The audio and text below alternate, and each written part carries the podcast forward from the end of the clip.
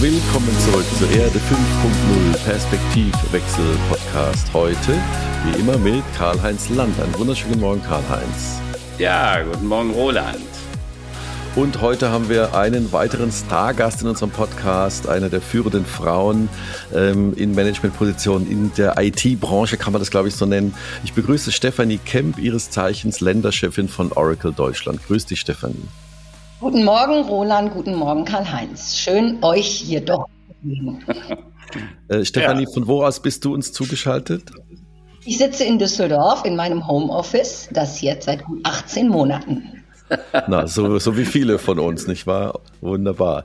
Na, ähm, wir haben heute viele Themen vor der Brust. Wir hatten jetzt ja auch ein, zwei Wochen Pause. Karl-Heinz, vielleicht können wir da kurz noch später drauf eingehen.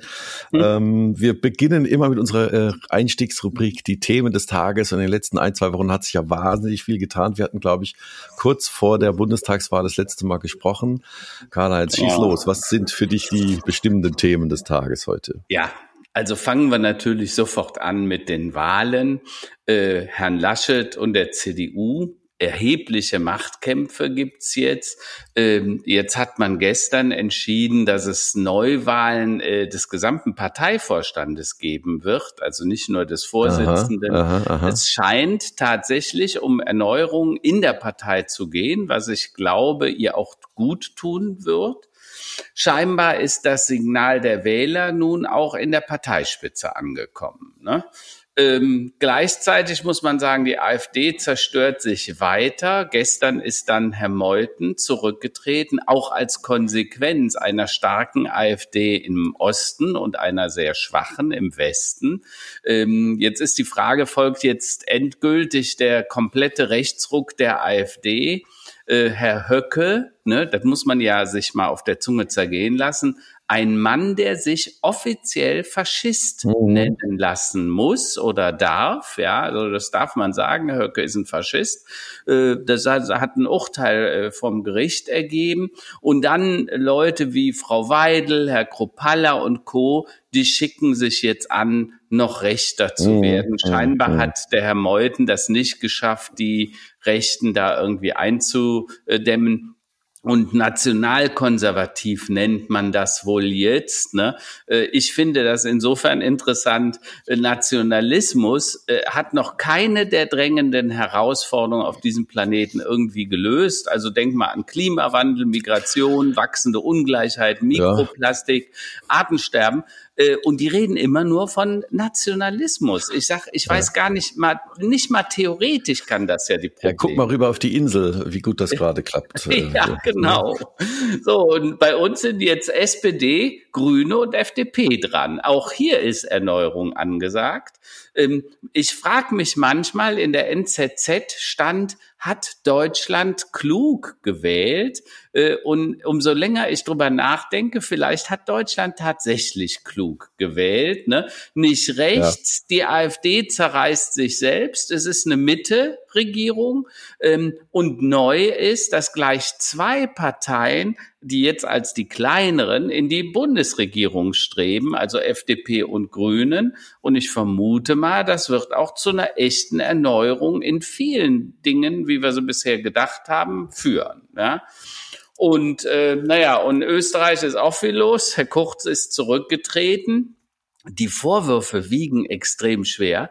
Äh, der hat scheinbar Anzeigen bezahlt von seinem Ministerium und sich dafür äh, wohlmeinende äh, äh, Umfragen äh, gekauft.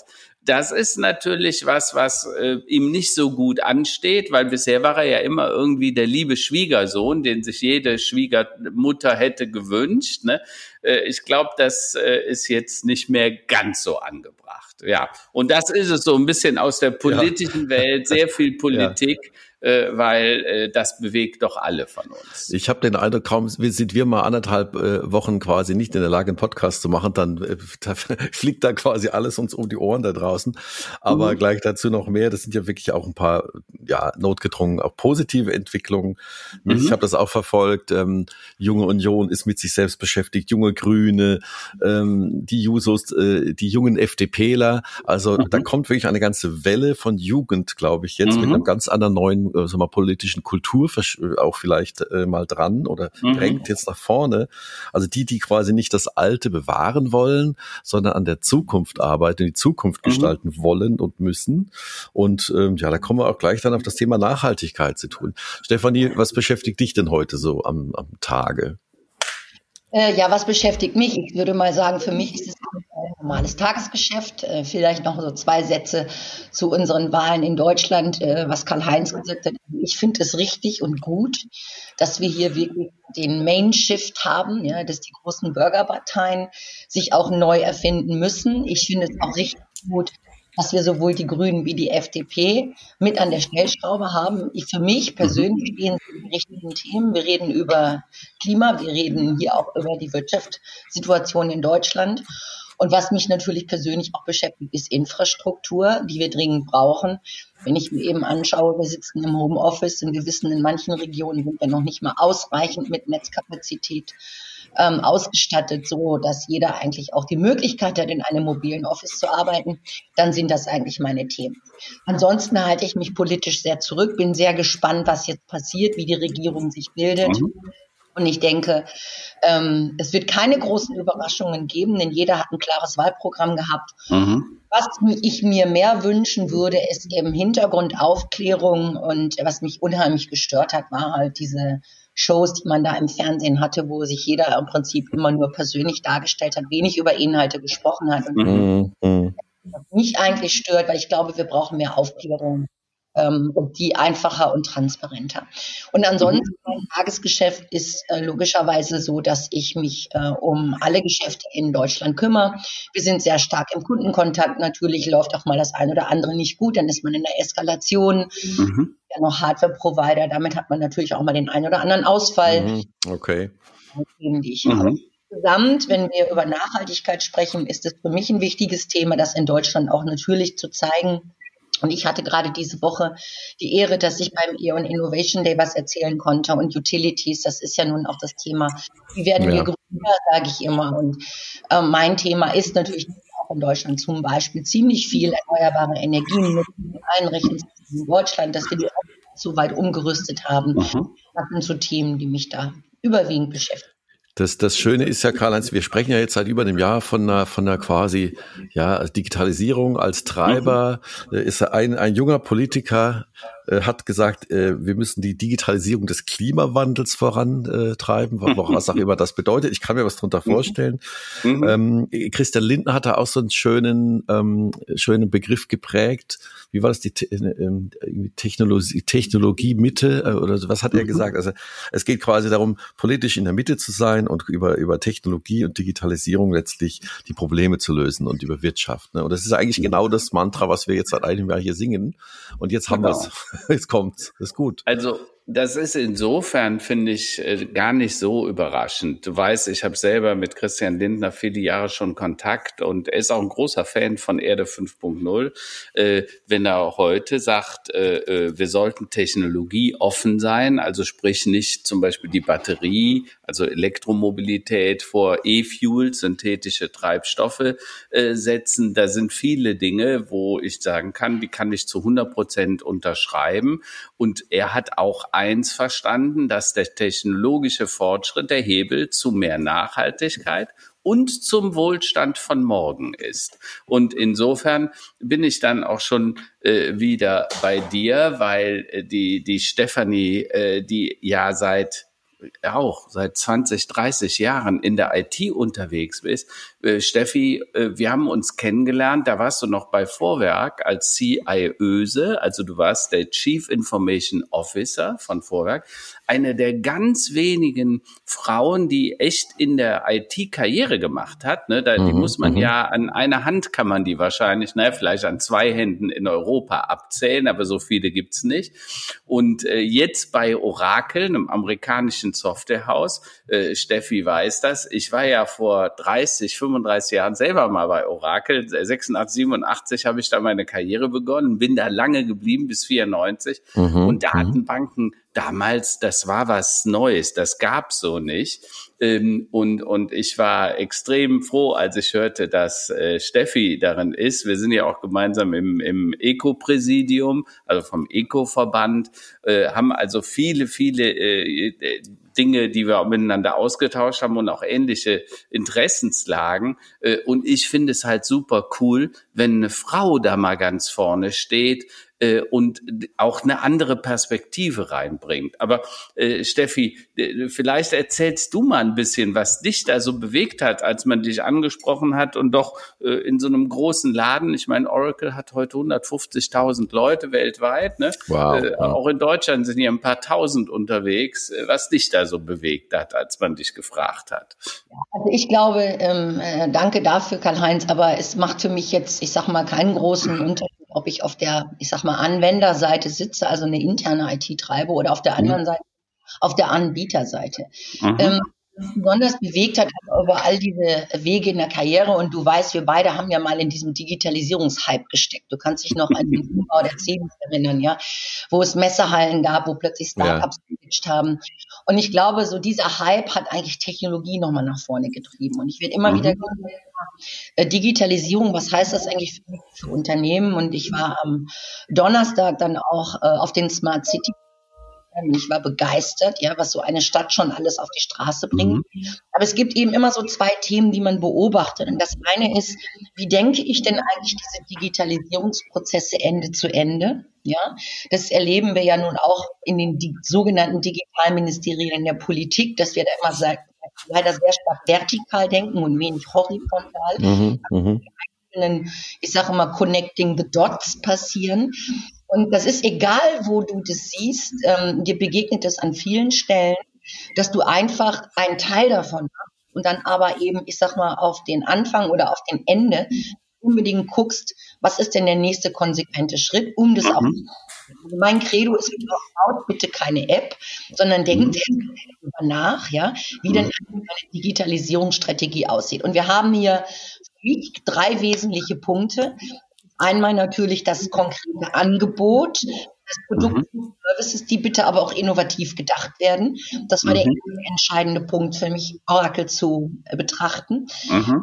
Zweite ist natürlich die Breite des Portfolios. Also was kann ich eigentlich aus einer Hand anbieten, um möglicherweise auch mal einem Kunden, einem Unternehmen einen Ende-zu-Ende-Prozess zu definieren. Mhm. Was mich natürlich angesprochen hat, und das ist jetzt vielleicht auch ein bisschen Ego, aber Oracle macht natürlich in dem Thema Diversity äh, und Gender Equality sehr viel. Wir haben eine Oracle Woman Leadership. Du weißt, ich mhm. bin in, in Tech in der Subgruppe vom ECO. Ich bin mhm. mhm. Woman into Leadership. Ich bin Mentorin auf verschiedenen Plattformen.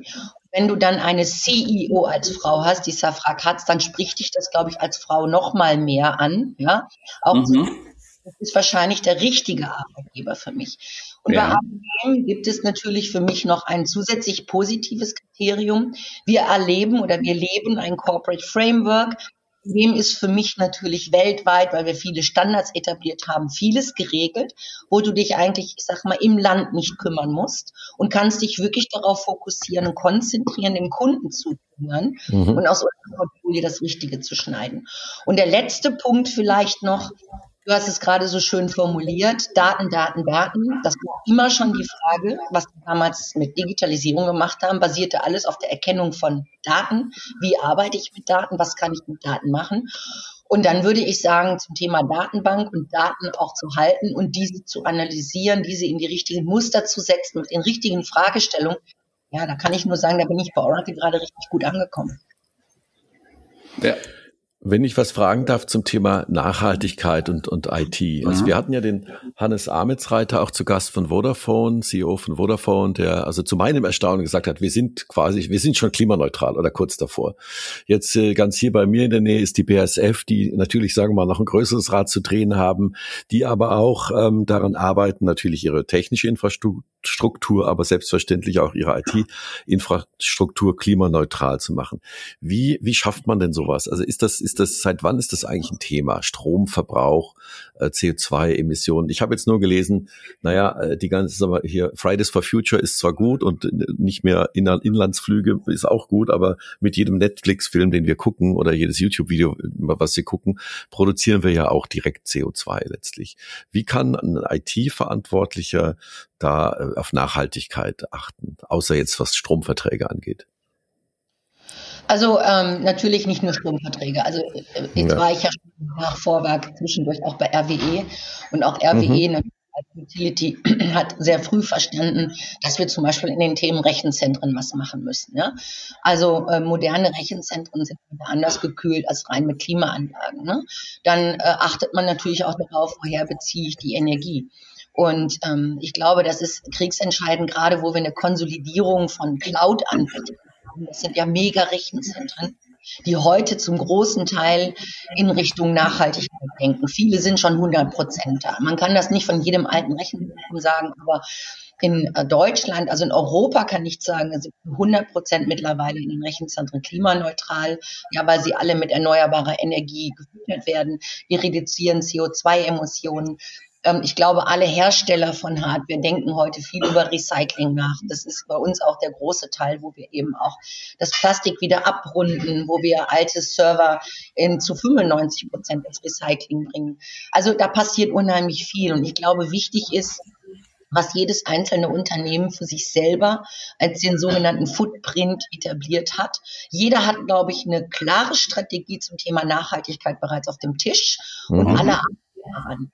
Und ich glaube ganz sicher, das wird auch in der Zukunft, auch gerade wie wir auch sehen, wie wir in der Politik agieren, ähm, ein Stempel von Qualität, sich darüber Gedanken mhm. zu machen. Ganz genau. sicher. Aber da muss man ja auch eins sagen, und ich bin mir nicht sicher, ob das immer so bewusst ist. Ähm, Plattformen, Software und Service sind das, die uns erlauben in Zukunft, also Airbnb, äh, oder Carsharing wäre ja überhaupt nicht vorstellbar ohne eine digitale Plattform. Also ohne einen Service, ohne einen Austausch. Da hast du eine App und dann nimmst du dir dein Auto. Und ich sage immer, bleiben wir mal am Beispiel des Auto. Wenn du ein Auto teilst, was ja normalerweise einen Wirkungsgrad von fünf Prozent nur hat, weil 95 Prozent steht das privat genutzte Auto irgendwo dumm rum.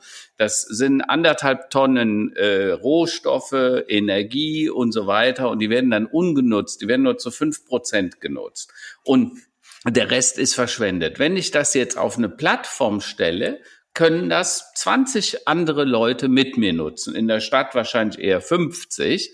Ähm, und ich brauche statt 30 Autos zu bauen nur noch eins oder zwei. Und das beste Auto ist ja das, was nie gebaut wird. Ja, das braucht keine Rohstoffe, das braucht keine Energie, das äh, macht keine Abgase und so weiter. Und deshalb ist Digitalisierung tatsächlich der Hebel zu mehr Nachhaltigkeit. Und was die Steffi halt macht oder was Firmen wie Oracle, natürlich auch andere machen, die die Infrastruktur für diese Services bereitstellen, weil wo drauf laufen denn unsere Services, äh, egal ob jetzt bei Amazon und bei anderen, ne, AWS, äh, äh, Amazon Cloud oder Oracle Cloud, Microsoft und so weiter. Das sind ja genau diese digitalen Services. Und deshalb sagt die Steffi zu Recht, wir müssen uns halt endlich mal um die Infrastruktur kümmern, weil wenn die Infrastruktur, das Netz nicht da ist, ich sage ja immer, das Netz ist die Infrastruktur unseres zukünftigen Wohlstandes. Wenn wir keinen Anschluss haben, können wir auch nicht teilnehmen oder teilhaben am Wohlstand. Und das ist genau die Aussage. Und deshalb ist es so wichtig, dass Firmen wie, also die Großen dafür sorgen, dass die Infrastruktur kommt und dass der Bund dafür sorgt, dass wir auch alle angeschlossen werden können. Und zwar in einer vernünftigen Bandbreite. Ja? ja, das grenzt und da merkst du ja auch, und wir haben ja über das Eco-Präsidium, das mhm. weiß ich, machen wir auch sehr viel Politik und vernünftig. Wir versuchen viel Einfluss zu nehmen. Mhm. Und ich weiß, im vergangenen November hatten wir ein politisches Forum noch in Berlin. Mhm. Und, ähm, leider kommt dabei raus, dass wir an der einen oder anderen Stelle vielleicht zu langsam sind, weil wir vorsichtig sind. Und wenn ich Digitalisierung denke, mhm. dann brauchen wir die digitale Souveränität, war das große Thema, äh, Karl-Heinz auch gerade zum Thema äh, Inkop äh, vergangene Woche. Ja. ja. Wir müssen uns sehr konkret überlegen, wie geht's. Und ich möchte vielleicht noch mal hier eins reinschmeißen, was mich extrem äh, beschäftigt hat. Am 12.03.2020 wurde Deutschland komplett in den Lockdown geschickt. Ähm, wir hatten Jahre davor extrem viel Diskussion zum Thema Arbeitszeitregel. Äh, mhm. mhm. Ja, ja. Zugangsberechtigung, bla bla bla. Es war alles irgendwie reguliert. Mhm. ungewisse Thema hineingeschmissen worden. Mhm. Und Surprise, Surprise, es hat funktioniert. Das heißt, wir sind in einem Reifengrad, ja, auch in den Unternehmen, bei den Mitarbeitern, bei Führungskräften in Deutschland, mhm. wir es irgendwie alle gut gemanagt haben. Ja, wir ja. konnten arbeiten, wir hatten Technologie. Da war jetzt tatsächlich die Situation, welche Unternehmen sind schon so weit vorne, dass sie eben Plattformen nutzen, dass man Cloud-Services haben kann, mit denen man dann mhm. bearbeitet, ja. Und das waren so die Unterschiede. Und da denke ich mir manchmal, Mensch, einfach mal machen und ausprobieren und schauen, was passiert. Also ich kenne außer den, ich sag mal, Security-Themen, dem einen oder anderen Arbeitsplatz meine E-Mail mhm. ja, wo es dann eben leider doch äh, Virusattacken gab, also Hackerattacken mhm. gab, kannte ich nicht allzu viele Ausfälle. Außer das, was wir, Entschuldigung, natürlich auf der psychischen Seite erleben, was das mit Mitarbeitern macht, wenn man so von heute auf morgen unter Druck steht. Aber ja. insgesamt war der 12.3.2020 meines Erachtens ein Meilenstein, mhm. an anknüpfen ja. Die Frage stellen müssen, Digitalisierung neu denken, heißt auch einfach mal zulassen und nicht mhm. vorab alles regulieren und hinterher gucken, jetzt sind wir so komplex, dass wir ja. Leider Fakt, dass wir weltweit in der Digitalisierung in Deutschland auf Platz zwei liegen. Und ich möchte nochmal von dem Wahlgipfel letztes Jahr Frau Merkel zitieren, die sagt, mhm. habe ich den Eindruck, Deutschland ist Bummelletter. Und hier ist doch die mhm. Ja, also ich bin vollkommen bei dir, Steffi. Äh, ich habe letztens noch in einem Vortrag gesagt, stellt euch vor, es wäre Corona, der Lockdown, und wir hätten das Internet nicht gehabt als Infrastruktur. Wie wäre dann denn Homeoffice gegangen? Wie wäre Homeschooling gegangen? Also äh, daran wird schon klar, das willst du gar nicht wissen, mal abgesehen davon, dass er auch privat nicht mehr hätte streamen können zu Hause. Also Netflix wäre auch nicht mehr gegangen, aber das ist vielleicht ein bisschen äh, Nebensache. Ähm, ein, ein, ein guter Bekannter von uns, Christian Kocherscheid, der hat ein Unternehmen, dreieinhalbtausend Leute, so ein Hidden Champion.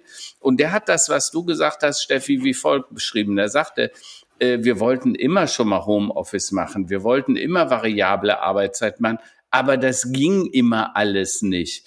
Als Corona kam, Corona war der wichtigste mhm. Chief Digital Officer für ihn, weil der hat dafür gesorgt, dass es auf einmal ging. Und zwar in vier Wochen, was ja. sonst vier Jahre gedauert hätte. Ja, und das finde ich ganz entscheidend. Und darauf, glaube ich, sollten wir uns immer mal wieder besinnen. Ne? Äh, wollen ist fast so wie machen. Nur machen ist halt viel krasser, ja, weil ne, immer drüber reden, das ist halt nicht so effizient. Äh, und in Corona haben wir uns dazu gezwungen, es zu machen. Und das finde ich eigentlich eine super Geschichte. Jetzt ist die Frage, und du hast ein Thema angesprochen, äh, Datensouveränität. Wir haben äh, in, in Heiligendamm da auf der INCOP-Konferenz äh, intensiv drüber gesprochen. Äh, ich habe nachher das Thema auch noch in meinem Vortrag aufgenommen äh, und habe gesagt, wenn immer mehr Dinge zu Software, zu Plattform und zu Service werden, Also Beispiel, das Auto fährt demnächst autonom, fährt so durch die Gegend und wird über eine Plattform gemanagt, also da, so eine Art Airbnb für Mobilität. Du sagst von wo nach wo du willst, dann ist derjenige, der die Plattform besitzt, der Owner des Prozesses und der wird auch einen Großteil der Wertschöpfung sich abgreifen. VW mhm. wird ja wahrscheinlich dann nur noch jedes 20., 30. Auto bauen, weil wir brauchen ja nicht mehr so viel. Also die Wertschöpfung an der Hardware geht dramatisch zurück. Ja. Und wenn wir nicht die Souveräne über unsere Daten werden, und äh, ich weiß nicht, Steffi, du wirst es wissen, nur vier Prozent der in Deutschland produzierten und generierten Daten liegen auf deutschen Servern in deutscher Hoheit, ja, oder dasselbe gilt für Europa, wenn man es mal genauer betrachtet, weil 96 Prozent der Daten in amerikanischen, US oder in neuerdings sogar in chinesischen Händen liegen. Und dann ist das mit der Datensouveränität erklärbar wichtig, ja, weil es einfach den Wirtschaftsstandpunkt, es wird über die Freiheit, die Gleichheit und den Wohlstand Europas entscheiden, ja. Äh, und das kann man nicht genügend betonen. Ähm, jetzt ist natürlich die Frage, äh, wie, was du deinen Kunden, dein, du hast ja sehr viele auch Mittelständler in Deutschland, was sagst du denen denn, wenn die sagen, ach, Datensouveränität, warten, ne, wieder eine neue Sau, die durchs Dorf getrieben wird. Ja, was sage ich meinen Kunden? Also es ist immer die Frage natürlich, äh, wir wissen ja nicht äh, mit der Angst, äh, wo, was wird mit den Daten passieren.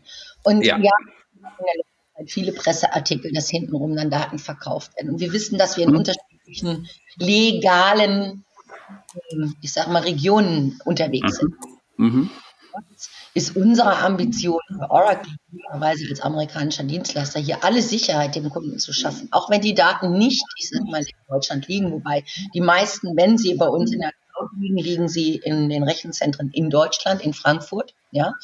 Und natürlich hat der Kunde 100 Prozent Zugang und die Schlüssel, Daten eigentlich auch verschlüsselt werden, grundsätzlich liegen grundsätzlich mhm.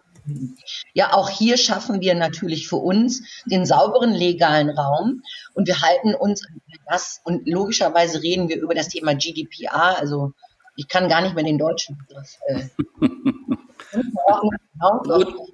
ja. Bruttoinlandsprodukt. Und natürlich äh, halten wir uns auch 100% hier an die Regeln. Aber vielleicht das auch nochmal obendrauf. Ähm, ich arbeite für einen Amerikaner, und finde das auch toll. Aber wenn man mhm. wirklich mal betrachtet, dass wir es nicht geschafft haben, als Wirtschaftsstandort Deutschland eine deutsche Cloud zu bauen. Und mhm. da möchte ich nochmal den Loop auch in Richtung kurz Gaia X. Du weißt auch hier, das beschäftigt mhm. intensiv. Auch hier bin ich froh, dass Oracle natürlich Mitglied ist, ja, dass wir hier mhm. unterschiedlichen Streams arbeiten. Wir wollen frühzeitig verstehen, weil Gaia X am Ende eine Datenhandelsplattform wird im gesicherten Raum, ja, mit gesicherten Zugängen, wo es, ich sage mal, aus unterschiedlichen Bereichen, sowohl amerikanisch wie deutsch, auch französisch beteiligt, Unternehmen nichts anderes machen, ich sage mal, einen Datenplattform, ökonomischen Raum zu generieren. Und ich glaube, das wird ein sehr spannendes Thema, denn dann liegen die Daten doch alle gesichert. Und deshalb ist es mein ureigenstes Interesse, wohlwollend für den Amerikaner mhm. in dieser Gaia X-Organisation auch unseren Beitrag zu leisten. Und das ist das, was wir tun können. Und dann gibt es natürlich Einzelverträge mit Kunden, wo wir ähm, je nachdem, in welchem Bereich wir arbeiten, arbeiten wir in einem hochregulierten Umfeld. Finance ist, sehen Verträge sicherlich nochmal anders aus. Ja, und das machen wir in einem Einzelgeschäft. Kann ich grundsätzlich, wenn ich, ich sag mal, in Deutschland, ja, ähm, auf einer online, deutschen Online-Plattform etwas kaufe, sicherstellen, dass nicht hinten dran ein amerikanischer Hyperscaler dieses Geschäft macht. Nein, kann ich nicht. Ja, und ich glaube, mhm. da gilt es auch noch mehr transparent und noch mehr Aufklärung zu machen. Deshalb ist Datensouveränität und digitale Souveränität, die gehören für mich sehr sauber miteinander zusammen und da braucht es einfach eine neue Ethik, ja, wie wir damit umgehen. Und ich möchte aber noch mal zwei Cent reinwerfen, Karl-Heinz. Bei all dieser Diskussion, und du hast es gerade so schön gesagt, nur vier Prozent auf deutschen Servern, für mich ist doch die Kernfrage, ähm, gibt es irgendwo wirklich richtig schlimme Fälle, wo was mit den Daten passiert ist? Ich glaube auch der Reifegrad, was wir konkret all mit diesen Daten anfangen, ja, in welchen Mustern wir arbeiten etc., da sind wir auf einer Skala von eins bis zehn noch irgendwo bei drei. Also da geht sicherlich noch viel, viel mehr in der Zukunft. Und das ja. wieder tatsächlich die Effekte, zu sehen, was kann ich wirtschaftlich, was kann ich nachhaltig machen, wie du gerade schon so schön sagst, wie kann ich eigentlich viel mehr diesen Shared Data Ansatz fahren, ja, um daraus die sogenannten Shared Services zu machen, um weniger Autos zu produzieren. Ich bin ein ganz großer Fan in Düsseldorf von all den Shared Services. Ich liebe es, Roller zu fahren. E, natürlich E-Mobility zu nutzen. Ja, ich nutze die Carsharing-Angebote, weil ich glaube, es ist ein absolut sinnvoller Zweck, zu sagen, wir müssen das reduzieren. Und ein Effekt, den ich auch in den letzten Tagen gesehen habe, wir waren in Heiligendamm, sind Auto gefahren. Ich bin letzte Woche viel Auto gefahren dieses Momentum von Corona, das uns alle ein Stück in die, ich sag mal, wieder geerdet hat, mal wieder zu wissen, worauf kommt es wirklich an. Ich habe so das traurige Element gehabt, wenn ich sehe, wie voll die Autobahnen sind. Ja, also wie verstopft, ja. wie viel Autos wir hatten, ja, ja. irgendwie transportieren konnten. Das, das finde ich. Ja. ja. Das, das stimmt. Allerdings, Steffi, man muss ja immer sagen, viele Menschen verwechseln äh, Security und Privacy mit Datensouveränität. Ne? Ähm, also, dass, dass die, Sicht, die Systeme sicher sein müssen und die Fremden nicht darauf zugreifen können, das versteht sich von selbst. Und dass die Privatheit gewahrt bleiben muss. Aber die Datensouveränität geht ja darüber hinaus. Das heißt, der Bürger als souverän über seine eigenen Daten und er bestimmt, welche Daten jemand sieht, also der Arzt, ob der das Röntgenbild sehen kann oder nicht, äh, das Finanzamt, welche Daten die sehen oder die Bank und der Arbeitgeber. Ähm, und deshalb glaube ich, äh, der Ansatz, dass wir in Zukunft uns viel mehr Gedanken über die Datensouveränität des Einzelnen machen, das ist wichtig in einer Welt, in der es ja heute so ist. Wir geben unsere Daten bei Google, Apple, Facebook, Instagram ab die vermarkten die übrigens letztes Jahr für 1,6 Billionen Dollar, ne, also richtig viel Geld. Und wir kriegen dafür kostenlose Werbung. Und der Deal, der scheint nicht wirklich fair, ja. Und daran müssen wir halt arbeiten aus meiner Sicht. Ist ja Karl-Heinz, ich weiß es jetzt. Weißt du, als wir dann angefangen haben, auch auf jeder einzelnen Webseite, ja, ja. Ich die Leute sind auch einfach ermüdet, wenn du mal eine Stunde im Internet surfst. Ne? Ganz weiß ich, auf wie viele Webseiten du klick, klick, klick, klick machst. Du bist halt irgendwann auch genervt. Ja. ja. Jetzt, und alle sagen dann, komm, mach alle, komm, mach alle. Und wir sind uns nicht bewusst, was da dann im Hintergrund passiert. Genau, genau. Ja. Das ist die. Und ich weiß, dass es jetzt, ich weiß gar nicht mehr, wo das diskutiert worden ist, die Möglichkeit gibt, grundsätzlich in deinem Browser hoffentlich mal eine Einstellung zu machen, dass du nur die notwendigen Cookies akzeptierst, ja, und nicht alle, weil du wirklich mhm. auf jeder Webseite anders geführt wirst, einen anderen Klick machst. Und da ist das, das ist dann wieder so ein bisschen überzogen gedacht. Und da müssen wir wirklich einfacher werden. Die Einfachheit, ja, die brauchen wir, damit wir diese Data Privacy auch dem Bürger an die Hand geben können, damit ja. er Souveränität behält. Ich würde da gerne mal einen Perspektivwechsel reinwerfen. Ich glaube, ja. das Ding ist schon lange vorbei. Also ich werde ja seit seit acht Jahren darf ich ja regelmäßig bei NTV und äh, jetzt gerade letzte Woche wieder bei Tagesschau 24. Dann fragen mhm. sie, fragen sie Herr Fieger, was, was ist mit dem Internet? Ne? Und da war letzte Woche war das Thema eine äh, an Anlass äh, war letztlich dieser Ausfall, äh, sechsstündiger Ausfall bei Facebook, äh, WhatsApp mhm. und Co. Mhm. Äh, und dann kam ja diese Whistleblowerin wieder hoch äh, zum Thema, ähm, äh, also die, die mal, rechtlichen Probleme, die da anstehen äh, und dass äh, sich diese Plattformen ja ihrer Verantwortung entziehen, was Hate Speech und andere Dinge mhm. angeht.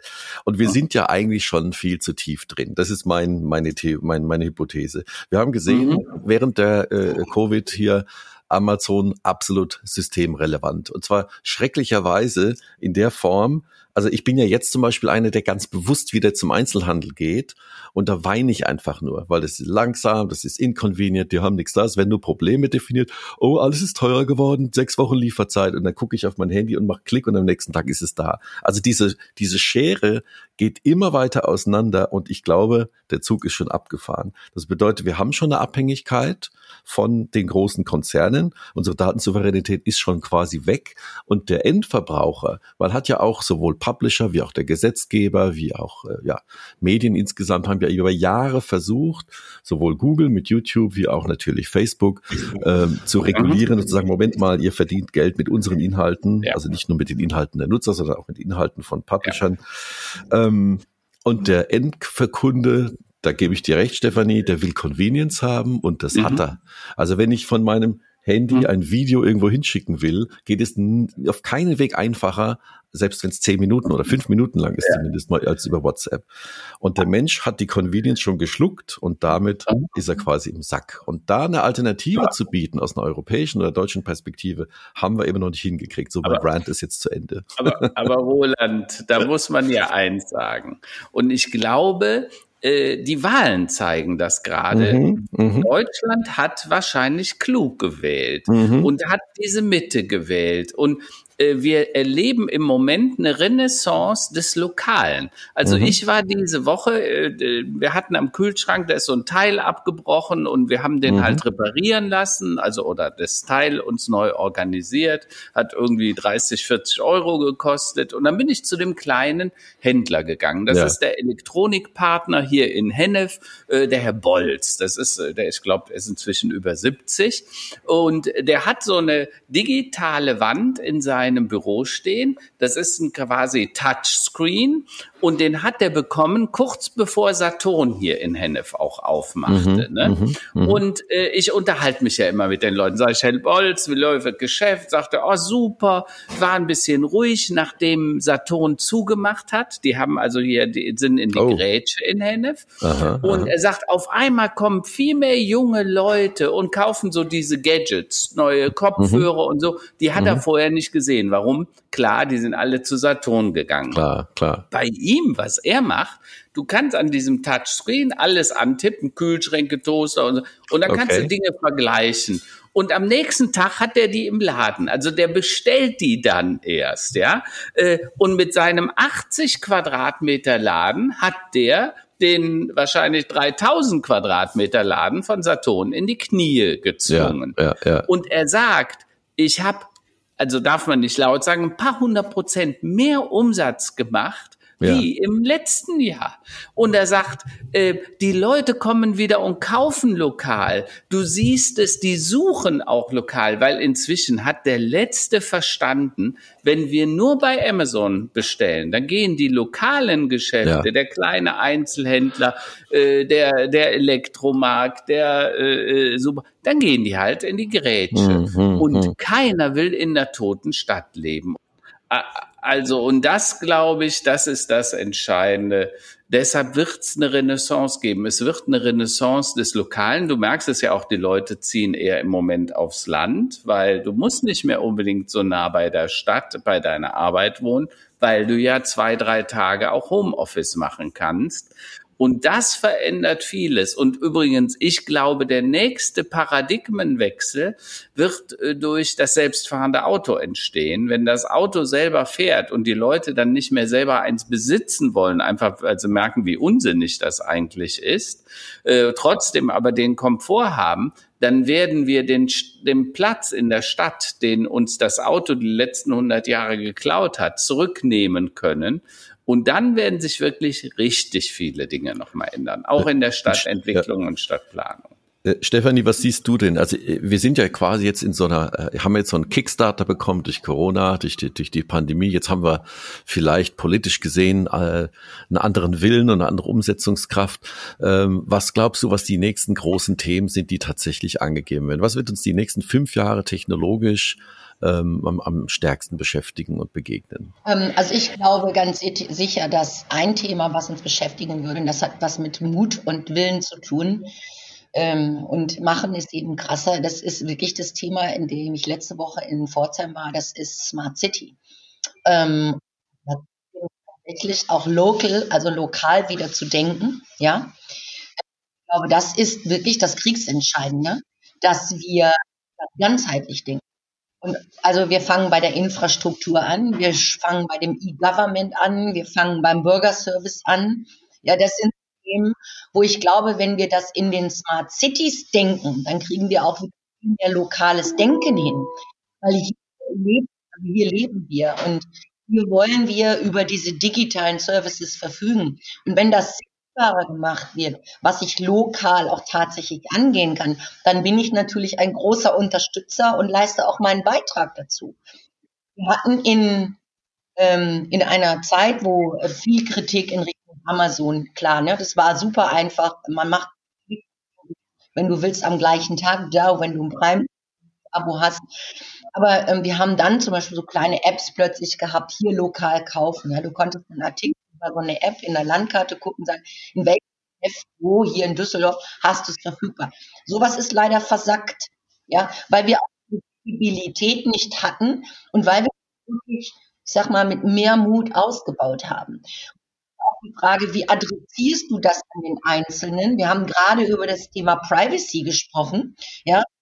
Ehrlich gesagt, wenn ich den Artikel schnell haben will, dann wische ich das alles weg hier mal die Grätsch zusammenbringe und das wieder näher zusammenbringe, da rede ich eben über Smart City, aber bitte ganzheitlich denken. Über Infrastruktur, über Sharing, das geht über Transparenz der Leistungen, der Services, sowohl ich sage mal im E-Government, wie aber auch in den einzelnen Bereichen in der Stadt oder in lokalen Zonen. Das muss ausgebaut werden und das ist ein mega Trendthema. Ja. Und äh, ich kann das nur unterstützen, Steffi.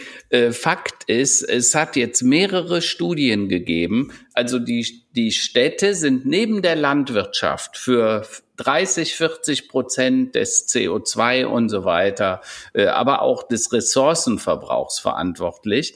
Und eine smarte City, so haben jetzt mehrere Studien ergeben, die sich mit Sensorik, mit künstlicher Intelligenz auch unterstützen lässt.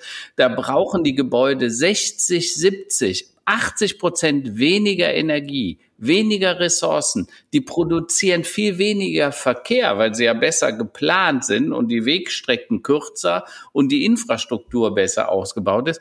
Und wenn demnächst, also man in 30 Jahren, acht Milliarden Menschen in Städten leben werden auf diesem Planeten, dann wäre es wahrscheinlich sehr gut, wenn die 60, 70 oder 80 Prozent weniger Energie, Ressourcen, Rohstoffe und Verkehr benötigen würden. Und deshalb ist das einer der größten Hebel für uns, um das, diese Klimakrise noch in den Griff zu kriegen. Mhm, mh, mh. Da ist sicherlich sehr viel Potenzial zur, zur, zur Optimierung. Das sehen wir ja, das sehen wir ja jeden Tag selbst auch. Na, dann, ähm, ich habe noch ein Thema, bevor mhm. wir dann in unsere Abschlussrubrik kommen, äh, zum Thema Prozesse, Plattformökonomie. Ähm, mhm. ich glaube, da haben wir ja auch jetzt die erste quasi Welle und auch das erste zum Teil böse Erwachen auch schon hinter uns. Ich spreche über Uber, ich spreche auch über Streiks von Gorilla-Fahrern. Mhm. Also es ist natürlich mega convenient in Großstädten, sich da was zu bestellen ähm, das scheint eine Generation zu geben, die nicht mehr kochen kann oder auch nicht mehr kochen will, sondern die sich jeden Tag was liefern lässt. Kann ich nicht ganz nachvollziehen, aber gut.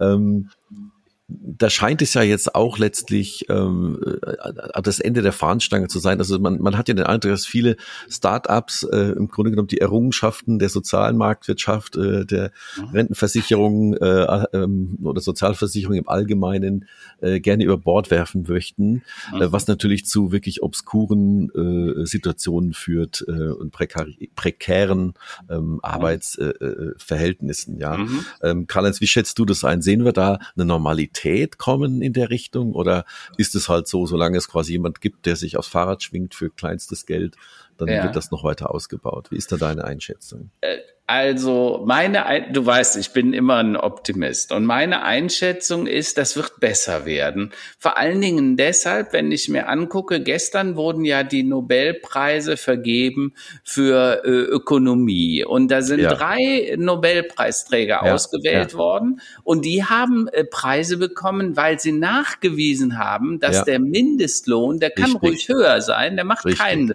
ne, äh, dass Arbeitsbedingungen, auch wenn wir besser bezahlen, das führt dann nachher dazu, dass die Leute natürlich, wenn sie mehr Geld haben, kaufen die mehr und so weiter. Das heißt, äh, ähm, das ist kein Gegensatz. Wir ja. glauben das immer nur. Und das sind oft Dogmen, die uns das Glauben machen. Aber die ja, Realität ja. und die Wissenschaft, und das macht mich so zuversichtlich, die zeigt eigentlich das Gegenteil. Deshalb glaube ich, wenn wir es nur wollen, dann können wir es auch machen, ja. Äh, wir müssen nur den Mut haben, so wie die Steffi das schon richtig gesagt hat. Und ganz kurz ergänzend zu diesem Nobelpreis. Hast du mhm. das gestern mitbekommen, Karl-Heinz, dass wir einen Bruder eines quasi Nobelpreisgewinners kennen oder fast Nobelpreis. Hast du das, gesehen? Der, der Bruder der von Alan Richard. Kröger, der ja. Bruder von Richard, der unter Obama genau. genau daran geforscht hat. Und sein Forschungskollege hat jetzt äh, diesen Preis gewonnen und ihn aber auch gewürdigt, weil er leider nicht mehr lebt.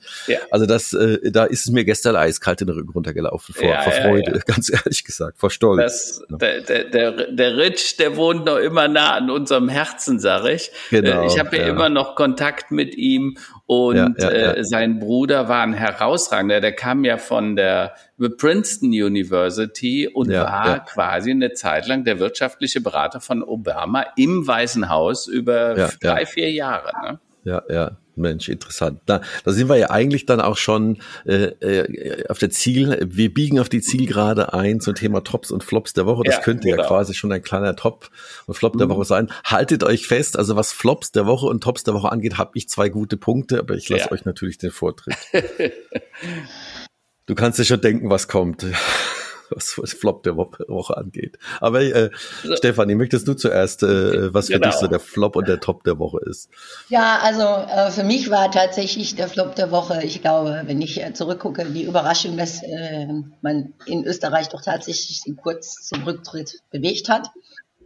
Ja, ja. Da muss ich ehrlich sagen, das war ja so ein bisschen unsere Leitfigur, unsere Leuchtfigur, wo wir auch mal alle Politik muss wirklich verjüngert, verjüngt werden, etc. pp. Ja, mhm. ja, ja. Und leider auch ein Flop, weil ich glaube wirklich, wir können nicht hinter die Kulissen gucken, aber große Enttäuschung, weil wir doch alle irgendwo so einen jungen Hoffnungsträger gesehen haben, der sich auf dem ja, ja, ja. Äh, Thema Politik-Parkett äh, extrem gut bewegt hat, ja. Mhm. Mein persönliches Top der Woche, muss ich ganz ehrlich sagen, ist, dass ich ähm, äh, am Wochenende hatten wir ein mega tolles Herbstwochenende. Es war ein wunderschön. Mhm. Äh, und ich gesagt habe, dankbar. Aber leider muss ich dazu sagen, jetzt regnet es wieder. Und mein Top der Woche war, dass ich jetzt unbedingt meine Heizung wieder Laufen kriegen muss. Also anzugucken und den praktischen politischen Teil. Ähm, okay. Was dann funktioniert, weil die Temperaturen doch tiefer gegangen sind. Da würde ich sagen, von außen gesehen habe ich jetzt keinen Megatop, wo ich sage, also okay. ergriffen. Gut. Ja. Dann, Karl-Heinz, bei dir? Also, ich hatte einen Flop, der ist so schleichend, weil ich weiß nicht, wie das euch geht. äh, könnt ihr euch noch an den Namen Kamala Harris erinnern? Das war ja Klar. die junge Dame, die mit Joe Biden zum Vize gemacht worden ist ähm, und die sich irgendwie selbst verabschiedet. Also die hat sich irgendwie entzaubert, ja. Ähm, ähm, sie hat ein paar ziemlich un, un, ungeschickte äh, Auftritte im Fernsehen gehabt. Der Joe Biden hat ihr eine Aufgabe gegeben, Migration und Einwanderung und neues Wahlrecht. Vermutlich zwei ziemlich äh, harte Nüsse, aber die ist irgendwie weg. Und das ist mir diese Woche irgendwie aufgefallen, weil ich gedacht habe, sag mal, wo ist die eigentlich? Die wollten doch gemeinsam was machen und die ist irgendwie in der Senke verschwunden. Naja, hm. aber äh, äh, top äh, äh, habe ich auch zwei schöne Dinge. Der jüngste Enkel ist inzwischen vier Monate, der liebe Bela, und das ist ein super Sonnenschein. Und ich hatte jetzt wirklich zwei, drei schöne Tage und Erlebnisse mit ihm. Und der zweite Enkel, der Jan, der ja inzwischen schon 13 Jahre alt ist, der wird diese Woche für ein paar Tage zu uns kommen. Die Kinder haben ja äh, Ferien und ja, ja. wir freuen uns tierisch, wenn wir dann Super. so ein äh, Opa-Tage machen können. Ja, also das sind Sehr für gut. mich die absoluten Highlights, äh, mit den Enkeln mal wieder was zu machen. Sehr, das, das klingt gut. So, jetzt setzt euch mal hin, haltet euch fest. Jetzt kommt mein Flop der Woche. Ja. Also ich arbeite ja überwiegend von zu Hause aus. Also hier mhm. Homeoffice äh, im, im Souterrain. Und ich habe einen hervorragenden Blick in unseren Garten und sehe, wenn jemand aufs Grundstück kommt. So. Mhm. Jetzt am Freitagnachmittag war schönes Wetter, ne, zum Thema das schöne Wochenende hat sich angekündigt und irgendwie war die Arbeit auch so einigermaßen getan. Und dann habe ich gesagt, komm, Frau, ich, wir holen gemeinsam mal die Kinder von der Kita und von der Schule ab. Am helllichten Tag nachmittags, wir kommen mhm. zurück, Haus aufgebrochen, Einbruch. Das ist natürlich eine, eine böse Überraschung, ähm, wo man natürlich dann ähm, alle Theorien spinnt, wer, wie, wo, was, warum. Ähm, das, äh, das leichte Positive daran, wir haben hervorragende Kameraaufnahmen, die Kriminalpolizei freut sich, ähm, also die haben was zu tun.